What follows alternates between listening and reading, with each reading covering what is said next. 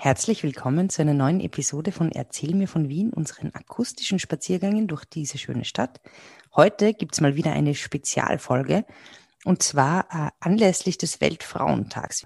In unserer heutigen Episode stellen wir Pionierinnen der österreichischen Politik vor wir möchten euch aber auf jeden Fall darauf hinweisen, dass, es, dass wir eine Kooperation haben mit, mit dem Podcast Sagenhaft, gute Nachtgeschichten für Erwachsene.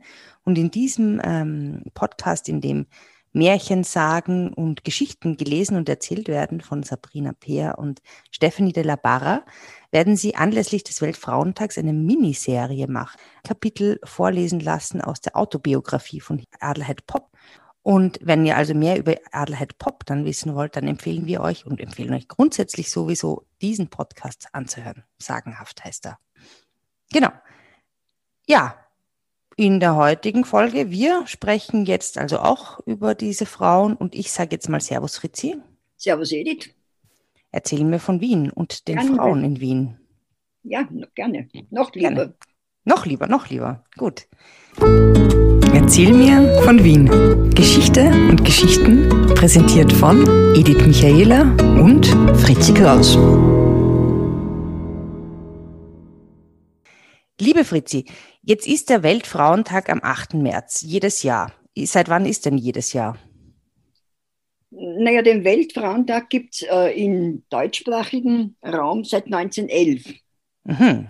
In Amerika hat es ihn schon 1909 gegeben. Mhm. Aber 1911 auf äh, Initiative von Clara Zetkin, einer Sozialdemokratin aus Deutschland, die dann sehr äh, eigentlich Kommunistin geworden ist, äh, äh, da, hat, da war er ursprünglich am 19. März mhm. Äh, in Gedenken an die Märzgefallenen der 48er Revolution. Und die Frauen und die Männer das hat mit Frauen, also das war Revolution, der revolutionäre Gedanke. Und äh, erst nach dem Ersten Weltkrieg, ich glaube in den 20, 1920, ich weiß jetzt nicht ganz genau, äh, ist der Weltfrauentag auf den 8. März verlegt worden. Mhm, warum? Und, äh, zwar deswegen, weil im Februar 1917 sind die Frauen in St. Petersburg, also Arbeiterinnen, Bäuerinnen, Hausfrauen, auf die Straße gegangen, haben demonstriert äh, gegen Hungersnot, für mehr Rechte und so weiter äh, und haben damit die Februarrevolution ausgelöst. Mhm. Und dieses, klarerweise Februarrevolution wegen einem julianischen Kalender, ne? die waren ja zurück. Und, mhm. ähm, Obwohl es im März war, genau ja, für uns war es März, für, die, für Russland war es der Februar. Und ähm, dessen hat man gedacht. Außerdem war die Pariser Kommune 1871 hat im März begonnen. Äh, und äh, nachdem diese Pariser Kommune in irgendeiner Form das Vorbild für die Rätebewegung war, äh, hat man also als sehr linksgerichtete äh, gerichtete Politikerin, auch dieses, ähm, äh, ja, dieses Datum. Mhm. Also im März fängt alles neu an, der Frühling zum Beispiel ja. und auch ähm, genau, mehr Rechte vor, für Frauen. Vor den Iden des März. Ich meine, ich könnte jetzt noch einen Witz über den Julius Caesar sagen, aber ich, ich Das machen wir dann nächste Woche. genau, okay, also und diese, also es gab dann zu Beginn des 20. Jahrhunderts diesen, diesen Tag. Wie ist es denn dann weitergegangen mit den Frauen und dem Wahlrecht? Geschrieben, die haben auf ihre Fahnen, also vor dem Ersten Weltkrieg, geschrieben, die Erringung des Frauenwahlrechts. Das war die wichtigste politische Forderung. Ne? Mhm. Und äh, wie das dann errungen worden ist, es sind eben verschiedene andere äh, politische Themen äh, auf die Tagesordnung gekommen, eben die Gleichbehandlung von Männern und Frauen, äh, auch im, äh, im sozialen Raum. Ähm, immer wieder war die, war die, die Schwangerschaftsabbrüche auch in der, also in der Legalisierung der Schwangerschaftsabbrüche. Ja, genau, waren, äh, waren ein Thema und so weiter. In der NS-Zeit ist er natürlich verboten worden. Weltfrauentag. Frauen, Weltfrauentag. Und nach dem, nach dem Zweiten Weltkrieg war eines der führenden Themen wieder der, der, die Legalisierung des Schwangerschaftsabbruchs. Mhm. Äh, und eben. Ist jetzt wieder Frauen, endangered. Mhm. Ja, und Frauen äh, Frauenrechte, eben, da haben wir ja voriges Jahr schon zum Frauenwelttag äh, gesprochen, das möchte mhm. ich da jetzt nicht wieder ausbreiten. Äh, und jetzt geht es eben sehr viel um äh, Verringerung der Einkommensschere. Also mhm. Äh, mhm. Das ja. ist ganz, ganz interessant und, und es richtet sich auch der Frauentag gegen Mehrfachdiskriminierungen von Frauen und Mädchen. Mhm. Ganz interessant ist, dass Feministinnen, also wie die Alice Schwarzer, den, Frauen, den Weltfrauentag eigentlich ablehnen, mhm. weil die Alice Schwarzer sagt, äh, es müssten 365 Tage im Jahr Weltfrauentage oder Frauentage sein. Ja, jeden Tag Menschentage und der Menschen Männer und Frauen und diverse Menschen sind, ja. müssten, müssten eigentlich alle immer die gleichen Rechte haben. Wäre eigentlich schon ziemlich super, wenn das. Ist ein Gedanke, den, so dem ich was abgewinnen kann. Mhm. Genau. An dieser Stelle eben nochmal der Hinweis auf unsere Folge auch ähm, vom letzten März, ähm, in der wir über die Situation von Frauen in Wien gesprochen haben, über den Lauf der Zeit. Eine Folge, die ich sehr toll fand, die mir sehr gut gefallen hat. Genau.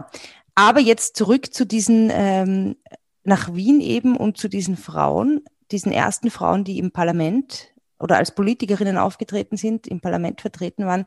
Wer waren das denn? Wer, was und wo kamen die her? Was war deren Hintergrund und was kann man ja, denn über die sagen? Im ersten Nationalrat, im ersten gewählten Nationalrat äh, 1919 sind eben acht Frauen gesessen. Mhm. Sieben Sozialdemokratinnen und eine christlich-soziale. Mhm. Bullian, die christlich-soziale und die Leitfigur sozusagen der Frauen äh, von den, den Sozialdemokraten war die Adelheid Bock. Mhm. Über die eben dieser sagenhaft Podcast ist, den wir euch ans Herz legen anzuhören. Die, die anderen sechs Sozialdemokratinnen sind, also vier von ihnen sind aus äh, äh ja, armen oder ärmeren Verhältnissen gekommen. Zwei waren ähm, aus sehr guten Verhältnissen, also nicht sehr guten, sondern aus sehr gut situierten Verhältnissen. Mhm. Äh, und zwar war das die Therese Schlesinger, mhm. äh, die äh, aus, einem, äh, aus einer großbürgerlichen jüdisch, jüdischen Familie gekommen ist. Äh, ihre Brüder waren Philosophen sehr bekannt. Ähm, und sie hat sie eben angenommen, äh, weil, weil sie selber die Möglichkeit gehabt hat, sich weiterzubilden, äh, hat sie das auch äh, an andere, für andere ermöglichen wollen. Mhm. Sie ja in der Gewerkschaft ähm, betätigt, hat Zentralküchen zum Beispiel wollte sie, du kannst dich an die Auguste Fickert erinnern, mhm. ja auch diese Zentralküchen äh, in der Folge über den Türkenschanzpark. Auch sehr hörenswert, meine lieben Leute. Ja, und hat eben gesehen, der Schlüssel, die Bildung, hat sie gesagt, ist der Schlüssel zur Befreiung der Frauen. Ja, was sicher stimmt, meiner ja. Meinung nach. Ja. Du, mh, mm, ja. Die, die, hat die was mit dem Schlesinger Platz zu tun im achten Bezirk? Die hat was mit dem Schlesinger Platz, ja, der ist noch jetzt nach ihr benannt. Aha. Er war ursprünglich nach einem Josef Schlesinger benannt. Mhm. Äh, und du kannst dich erinnern an diese Debatten in den 2000er Jahren, 2010er vielleicht, ja, mhm. ähm, über die Umbenennung von, äh, von Straßen und Plätzen. Mhm, zum Beispiel war das auch äh, mit dem Luegerring und der Uni, oder? War das diese Zeit? Genau, das war diese Zeit. Und der Schlesinger, der Josef Schlesinger war äh, so im, im, späten 19. Jahrhundert rabiater Antisemit. Mhm. Jetzt wollte man diesen Platz, hätte man eigentlich umbenennen wollen, der damaligen Logik äh, zufolge.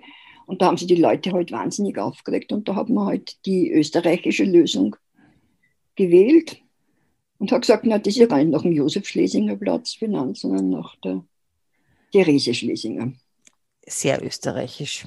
Aber ich meine, steht es dann hoffentlich bitte auch irgendwo? Das hoffe Therese Schlesinger und ihr Einsatz für die Bildung der Frau? Wobei ich sagen würde, dass das überhaupt ganz einfach, diese Umbenennungen sind ja Geschichtsfälschung meiner Ansicht nach. Mhm. Wieso waren wir alle nur, war alles nur toll?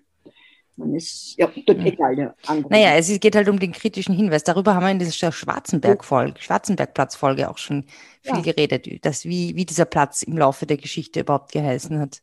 Ganz stark, ange ganz, ganz prominent angebracht müsste man ja, immer Erklärung und einen Kontext zu diesen Dingen geben. Okay, nicht, nicht dieses Thema. Nicht dieses Thema. Also da war die Frau Schlesinger, wer war dann die zweite bürgerliche? Die zweite war die, ähm, äh, die äh, Emmy Freundlich, äh, die in, äh, äh, in Böhmen geboren ist, äh, aus einer wohlhabenden Familie.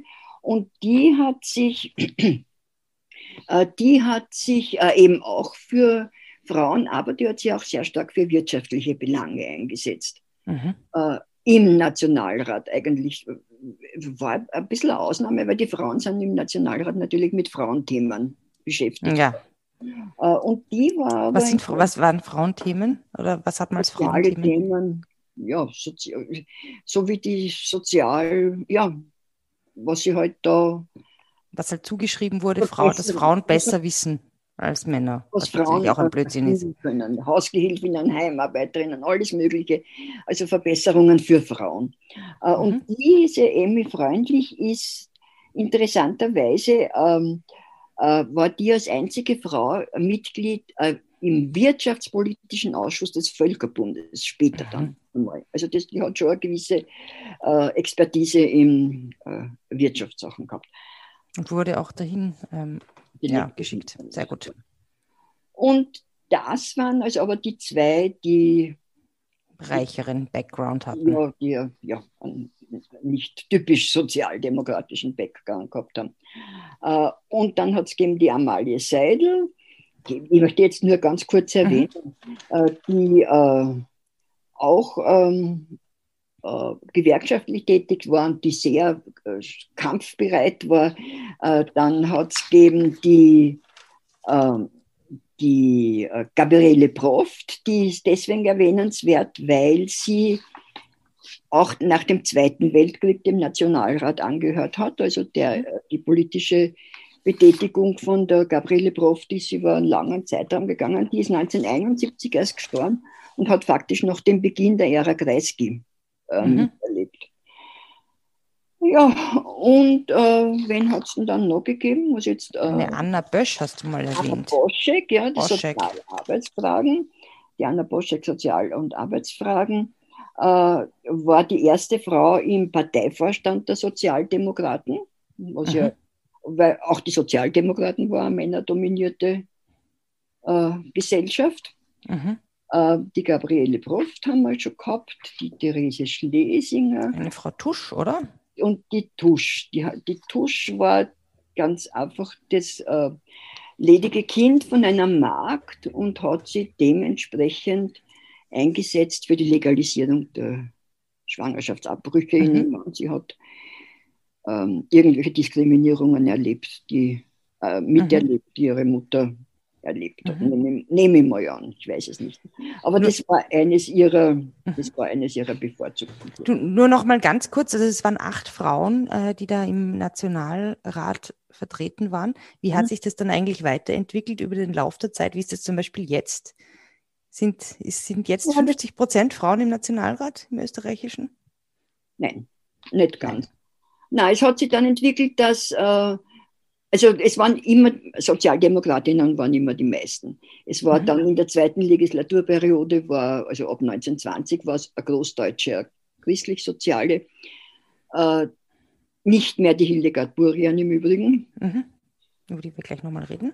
Über die wir dann reden. Äh, dann hat sich das ein bisschen erhöht. Also es waren immer so zwischen acht und elf, kann man sagen. Mhm. Es ist aber konstant hinuntergegangen. Äh, in späteren 20er Jahren waren christlich-soziale und Großdeutsche überhaupt nicht mehr vertreten. Frauen mhm. natürlich mhm. schon, schon, aber 1934 hat es ja kein Parlament mehr gegeben. Und auch nach dem Zweiten Weltkrieg war so elf, zwölf Abgeordnete bis in die 70er, frühen 70er Jahre. Dann ist die Ära Kreisky gekommen und dann ist es stetig bergauf gegangen. Mhm. Und äh, Jetzt sind es so 45 Prozent. Das ist so bei den Grünen klarerweise am meisten, das sind mehr Frauen als Männer. Mhm. Äh, die SPÖ hat so Parität. Mhm. Interessanterweise haben die Neos auch mehr Männer als Frauen. Mhm. Äh, äh, ÖVP auch, äh, aber jetzt nicht signifikant. Und FPÖ natürlich viel mehr Männer als Frauen. Mhm. Mhm. Ja. Und warum glaubst du, kam das, dass diese, warum haben die Sozialdemokraten oder die Sozialisten, wie sie damals ja wahrscheinlich noch geheißen haben, warum ist es da stärker gewesen, dieser Frauenanteil, auch wenn die, ja? Ja, ich nehme an, die waren halt äh, kämpferischer, haben sie mehr durchgesetzt. Ja, haben, vielleicht haben, es ist schwer zu sagen. Ich, die, die haben ja ein gewisses Bild nach außen auch verwirklichen müssen. Ich meine, für das waren sie eh relativ äh, nicht so unglaublich frauenfreundlich. Ne? Ja, auch wenn man sich dann die, zum Beispiel diesen, diese Dokumentation oder diesen Film über die Johanna Donal anschaut, der letztes Jahr rausgekommen ist, was da ähm, beschrieben und erzählt wird, auch von ehemaligen Mitarbeiterinnen von ihr. Ich meine, das ist einfach gruselig, wie Frauen da aufgrund ihres Frauseins behandelt wurden oder wie mit ihnen umgegangen worden ist. Ja, das ist aber ganz einfach. Ich, ich meine, es, find, es, wenn ein Mann zu einer Frau Kinderl sagt, ich meine, jetzt ist jetzt nicht eine Belästigung, aber das drückt ganz einfach irgendwas aus. Mhm. Weil du weißt ja, im, im, im 19. Jahrhundert hat es einen Mann gegeben, jetzt nicht wie er Kassen hat, der also gerade noch äh, den Frauen zugestanden hat, dass Menschen sind. Also ich meine, so. Ja. Und, und, äh, diese, und, und ich glaube, dieses Bewusstsein nach sexistischer Belästigung oder noch ist ja erst in den letzten Jahren. Ich meine, ja, mhm. magst du jetzt nur den Prozess anschauen, der äh, gegen eine Medien äh, äh, Chefredakteurin. Äh, äh, oder? wo die geklagt hat, ne? ein Medienunternehmen, was sie da abspielt. Also das ist ja, ja eigentlich auch nicht mehr zeitgemäß. Stimmt. Hm. Naja, wollen wir noch ganz kurz über diese zwei Frauen, die so Galionsfiguren ihrer jeweiligen politischen Richtungen waren, die ähm, eben die Adelheid Popp ganz kurz und die Hildegard Burian auch kurz sprechen? Ja, über die Adelheid Popp brauchen wir ja wirklich nur ganz kurz sprechen, wenn die Kollegin de la Barra, die äh, diesen äh, anderen Podcast okay. hat. Mhm. Die ist eben ähm, in den 1869 äh, in Inzersdorf geboren war. Das waren 15 Kinder, wovon allerdings, glaube ich, 10 gestorben ist. Vater Trinker äh, ist relativ bald gestorben, wie sie sechs war. Sie sind dann, glaube ich, am Wienerberg gezogen. Und äh, sie, hat, sie, sie hat die Schule nach drei Jahren abbrechen müssen, musste arbeiten gehen, hat sie aber dann ähm, weitergebildet, ist dann eben mit ihren Brüdern, durch ihre Brüder gekommen äh, zu, zu äh, zu Versammlungen, Arbeiterversammlungen, wo man gesehen hat, dass sie äh, eine sehr gute Rednerin ist. Ähm, sie hat dann den Julius Bob geheiratet, der ein guter Freund von Viktor Adler war. Mhm. Viktor Adler, die Frau von Viktor Adler, die Emmy Adler, war ja eine Erwachsenenbildnerin. Mhm. Und die hat sie der Adelheid Bob angenommen. Die Adelheid hat im Lesen, Schreiben und so weiter gelernt. Hat sie, war natürlich auch ein Talent. Wenn man Wahnsinn, das klingt komisch. Ja, aber naja, ist heute wahrscheinlich auch noch manches Mal mhm. verbreitet. Mhm. Ja, und die ist dann äh, zum, äh, hat die Arbeiterinnenzeitung herausgegeben, äh, war dort auch Redakteurin. Wie gesagt, sie muss. Also herausgegeben wahrscheinlich erst nachdem sie dort gab, angefangen hat zu arbeiten, oder? Das ist schon sehr bemerkenswert. Ja, sicher. Herausgeberin der Arbeiterzeitung zu sein hat sie Arbeiterinnen, Arbeiterinnen. also das war nicht die AZ? Nein, ja, das war Ach. die Arbeiterinnenzeitung. Das war der Aber das war eine eigene Zeitung? Ja. Aha. Das war der Arbeiterzeitung, glaube ich nicht. Das, ja, das hätte ich jetzt schon wirklich sehr erstaunlich gefunden, aber okay. Nein, die ist durch die ganze Monarchie gereist, hat überall gesprochen, hat, hat wahrscheinlich auch agitiert, nehme ich mal an. Äh, hat aber ein relativ schweres persönliches Schicksal gehabt, weil ihr Mann ist nach sieben Jahren gestorben und ihre beiden Söhne sind, also einer ist im Ersten Krieg gefallen, der zweite ist an der Grippe, ich weiß jetzt nicht, ob der spanischen Grippe, äh, jetzt äh, zum Opfer gefallen. Also auf jeden Fall ist sie 1908, ja, sie, man muss aber eines sagen, was ich anmerken muss. Äh, sie war zum Beispiel, sie hat ja fürs Frauenwahlrecht gekämpft, aber wie der Viktor Adler gesagt hat, nein, zuerst Männerwahlrecht, äh, hat sie zurückgesteckt und hat eben zuerst fürs Männerwahlrecht äh, äh, eben geschaut. Und, ähm, mhm. und sie hat auch im Krieg. Ähm, Im Ersten Weltkrieg? Im, natürlich, im Ersten Weltkrieg, als 1869 geboren ist, äh, hat, äh, für, hat sie, war sie gegen eine offensive Friedenspolitik. Also Warum? Also sie, war halt auch nationalistisch. Äh, mhm. Mit den Männern, mit, äh, sich an den Männern orientiert. Und war gegen äh, sehr gegen kritische Artikel äh, in Zeitungen. Mhm. Also sie hat halt die Vorgaben, die vielleicht der Viktor Adler gemacht hat, kann ich nicht sagen, äh, ja, mitgetragen. Mhm. Also sie, sie, hat sich da mit den Männern vielleicht ein bisschen solidarisiert. Mhm. War, war, ja, ja, würde ich mal sagen. Sie war halt loyale Parteigenossin. Mhm. Ja. Und bemerkenswert daher dafür, dass sie einfach die erste Frau und auch Vorsitzende des, der Sozialistischen Partei damals war, oder? Ja, Vorsitzende. Oder war das schon, war das nicht die? Hat, war die nicht mal im Parteivorstand? Nein, das war nicht sie. Ah, das war die andere, das war die. Ja, ja. Mhm. Mhm. Naja, und die andere. Und war eine, sie war eine, sie war Vorsitzende des Internationalen äh, Sozialistischen Frauenkomitees. Naja. Ist also auch Dings. Und man hat ihr 1918 also 1919, nicht 1918, war sie diejenige, die den Antrag auf die Habsburger Gesetze, auf die Adelsabheb, äh, mhm. Adelsaufhebung und so weiter mhm. äh, eingebracht hat. Hm. Bemerkenswerte Frau. Ja, und sie, äh, interessanterweise ist dann bei der Wahl äh, 1920 im Herbst nur über ein Reststimmenmandat in den Nationalrat gekommen. Mhm.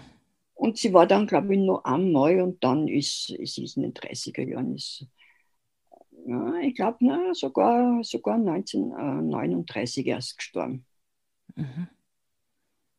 Wow. Hm. Und die hat ähm, mit, also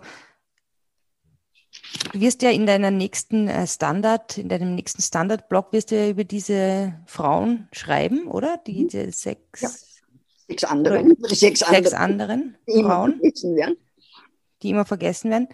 Heute möchten wir noch ganz kurz reden über die Hildegard Burian. Das war mhm. quasi mhm. der, der Counterpart von der Adelheid Pop, gell? Auf der christlich-sozialen Seite. Ja, also ich, so wird sie behandelt immer nicht, weil die Hildegard Burian war erstens die erste Frau, die einzige Frau der christlich-sozialen und eben die zwei werden immer halt, ja, wie du sagst, als Counterpart äh, betrachtet. Mhm. Was, was weiß man über die gute Hildegard? Die Hildegard die ist aus einer jüdischen Familie aus Görlitz in Schlesien. Mhm. Äh, die ist dann mit ihren Eltern nach Berlin, hat ähm, angefangen in Zürich zu studieren, weil war ja nur in Zürich möglich. Für eine Frau zu studieren? Für eine Frau zu studieren. Was hat, hat die studiert? Die hat studiert Germanistik, ich glaube, das hat damals Literatur geheißen, Germanistik und Philosophie. Mhm. War die einzige Frau in, ihrem, in, in, in diesen Vorlesungen.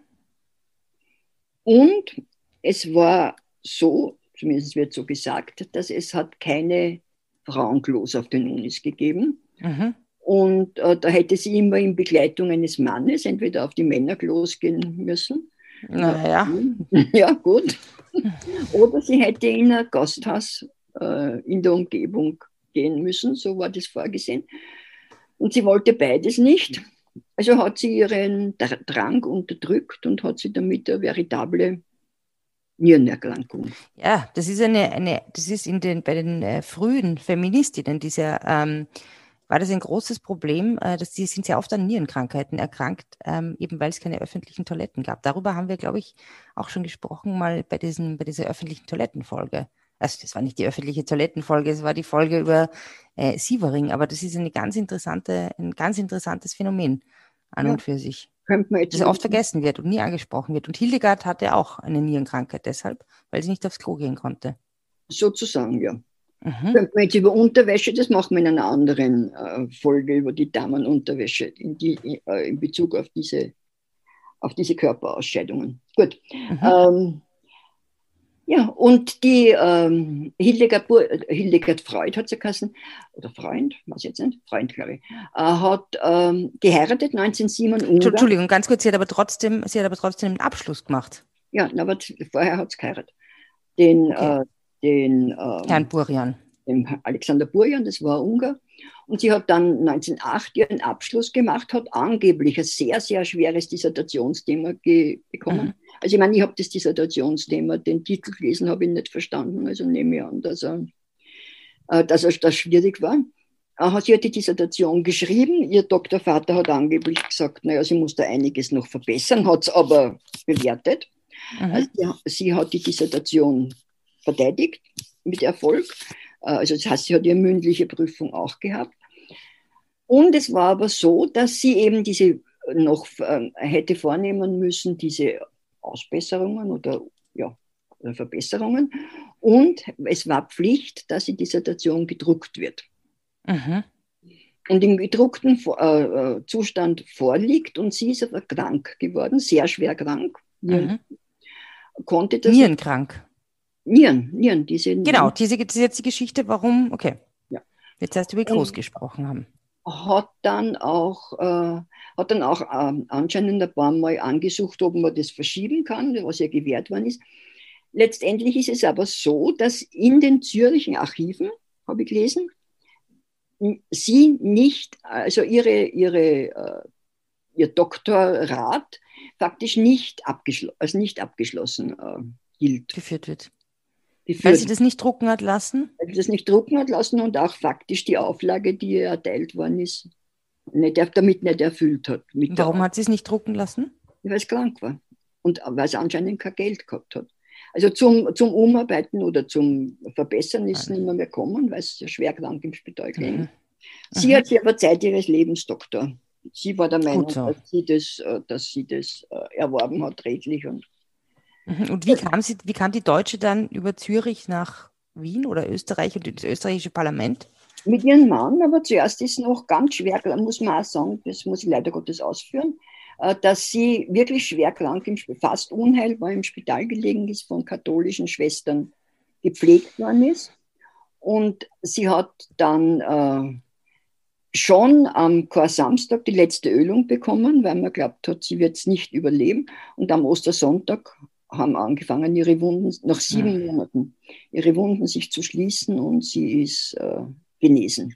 Oder ja, genesen, gesund ist nie geworden, nicht ganz mhm. gesund, aber auf jeden Fall halt nicht sterben. Wow. Woraufhin sie, sie war so beeindruckt von den katholischen Schwestern und von Christus überhaupt und das ist sie halt äh, konvertiert und ist okay. katholisch geworden ist mit ihrem Mann, der Techniker war, nach Wien, der hat da eine, Stellung bekommen, eine Stelle bekommen.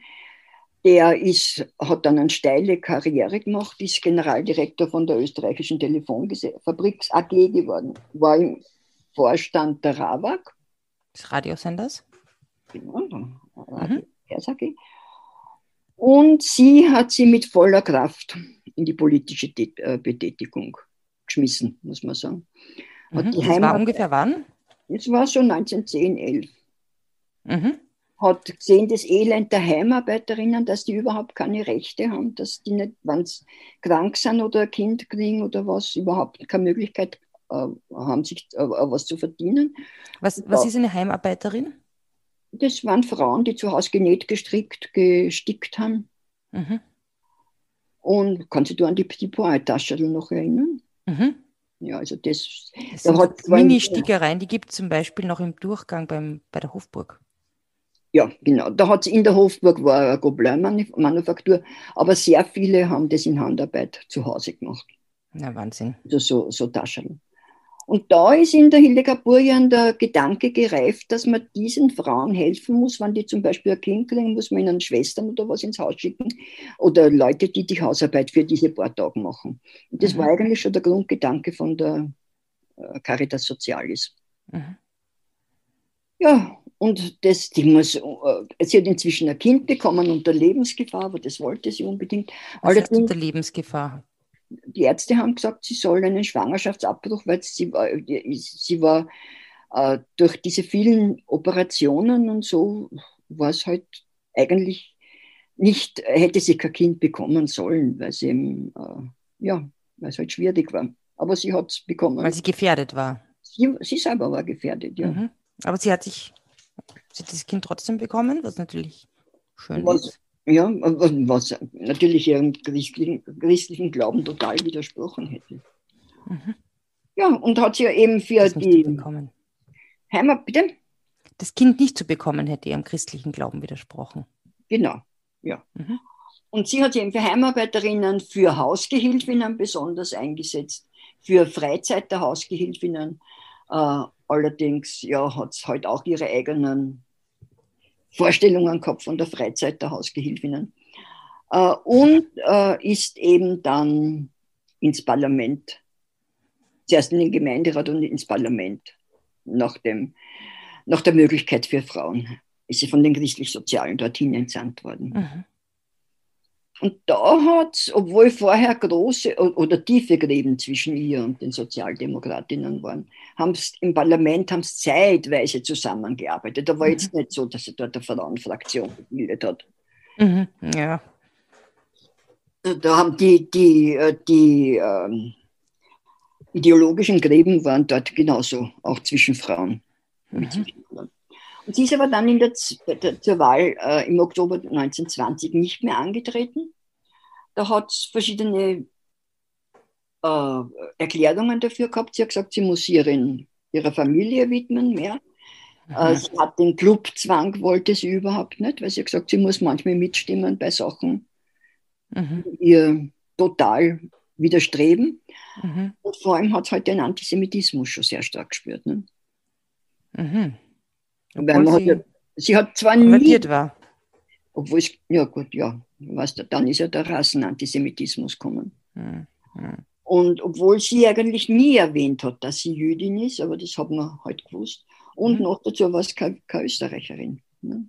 Also das mhm. war, ist ja noch dazu gekommen. Mhm. Also die hat dann quasi sich, die hat dann sich rausdrängen lassen von diesen Gedanken. Oder ja, ja sie hat gewidmet der, der Caritas Socialis, die inzwischen gegründet war, und hat, äh, und hat sie dort also wirklich mit voller Wucht hineingeschmissen. Ihre Tochter allerdings äh, hat es mit sechs Jahren ins Internat gegeben, weil mhm, sie auch interessant. keine Zeit mehr gehabt hat. Sie war aber trotzdem eine, die hin und her gerissen war, weil die haben eine große Villa in Untersankt Veit gehabt mhm. und haben ein reges gesellschaftliches Leben gehabt. Das heißt, sie ist untertags bei der Caritas Socialis mit den wirklich äh, Ärmsten äh, in Berührung gekommen und am Abend ist nach Hause gekommen und hat gehabt die Gesellschaft Wiens, die mhm. politische und wirtschaftliche mhm. als Gäste. Also das war halt schon, äh, ja. Mhm. Und wie lange hat die dann also sie hat dann die Caritas aufgebaut und wie lange hat die, wann ist sie verstorben oder wie lange? Ja, sie hat dann, sie war eben vom, Seip, vom Ignaz Seipler Bewunderung, hat 1932 die Seipel-Dollfuß-Gedächtniskirche in der, hinter der Stadthalle initiiert, mhm. praktisch ins mhm. Leben, hat dann Spenden gesammelt, die ja von Clemens Holzmeister gebaut ist. Mhm. Uh, und sie ist 1935 mit 50 gestorben. Mhm weil sie hat dann Diabetes auch noch gekriegt. Das war eine Familienerbkrankheit sozusagen. Und sie war hoch verehrt, ist dann, ich glaube erst nach dem Zweiten Weltkrieg, äh, ist, ist, sie exhumiert worden und in die Braumergassen ins Stammhaus der Caritas Socialis in mhm. der Kapelle verlegt worden. Im neunten, wie in eine Kapelle, im neunten. Ja, mhm. Caritas Socialis nicht in der, in der Braumergassen. Mhm. In der Porzellangassen äh, weg. Also, mhm. also ich kenne die Brammergasse, da hat mal ein Freund Eckhaus. Ein, ein lieber Zuhörer auch. Haben wir den nicht einmal getroffen dort? Haben wir den? Ja, das stimmt. Den haben wir mal getroffen. Auf einer, mhm. auf einer richtigen Live-Führung haben wir diesen Freund dort getroffen. Das stimmt. Ja, bei den Mitrowskischen Zwillingshäusern haben wir getroffen, kann mich noch gut erinnern. Ja, schöne ja, Grüße. Ja. genau. Und dann ist von ihr noch erwähnenswert, dass 1967 schon der Kardinal König versucht hat, sich selig sprechen zu lassen. Also er hat eingeleitet dieses, äh, dieses Verfahren. Die ist dann immer weiter verfolgt worden und äh, ist dann 2011 oder so, ich weiß jetzt nicht ganz genau, äh, ist ein, das Wunder äh, verifiziert worden, weil es braucht ja immer Wunder, dass äh, Seligsprechung erfolgt. Ja, und Wunder gibt es immer wieder. Wunder gibt es immer wieder. Und da ist eine Frau, die vom medizinischen Standpunkt aus keine Kinder bekommen hätte können, ist hm. äh, zu ihr beten gegangen, zu Hildegard Burjan, und hat dann drei gesunde Kinder zur Welt gebracht, wo die hm. Ärzte bestätigt haben, dass es medizinisch überhaupt nicht. Und nichts mit in vitro zu tun hat und sonst irgendwas. Ja, das, äh, zumindest von dem habe ich noch was, was gehört. Und die ist selig gesprochen worden im Stephansdom, war die einzige Seligsprechung, die es im Stephansdom jemals gegeben hat. Selig, selig. Die selige Hildegard. Okay, interessant. Ja, wahnsinnige, wahnsinnige Geschichten wieder. Also wahnsinnig interessante Geschichten. Ähm, von den ersten Politikerinnen und Pionierinnen der österreichischen Politik ja, wir wünschen euch, äh, liebe Hörerinnen und Hörer, wir wünschen euch einen guten Weltfrauentag, auf dass jeder Tag ein ähm, Aware ist im Sinn von, ja. Genau. Wie, wie ich ja. schon einmal gesagt habe. Ich möchte nicht hören, obwohl sie eine Frau ist, kann sie das und das. Genau. Sondern, ja. Weil sie einfach gut ist. Alle Menschen werden Schwestern und Brüder. Genau. Oder Brüder, meine ich. Brüder? Wie Brüder? Alle, alle Menschen werden Schwestern und Brüder. Alle Menschen werden Brüder, Schwestern. Brüder, Schwestern. Brüder, Schwestern. Na gut, okay. In diesem Sinne einen äh, schönen Weltfrauentag und alles Gute, sag ich jetzt mal. Und ich sage euch das auch. Ja, Servus Ritzi. Servus Edith und Servus alle Frauen. Genau. Und Männer. Gut. Spazieren Sie mit uns auch online auf den gängigen Social Media Plattformen und www.erzählmirvon.wien. Und abonnieren nicht vergessen.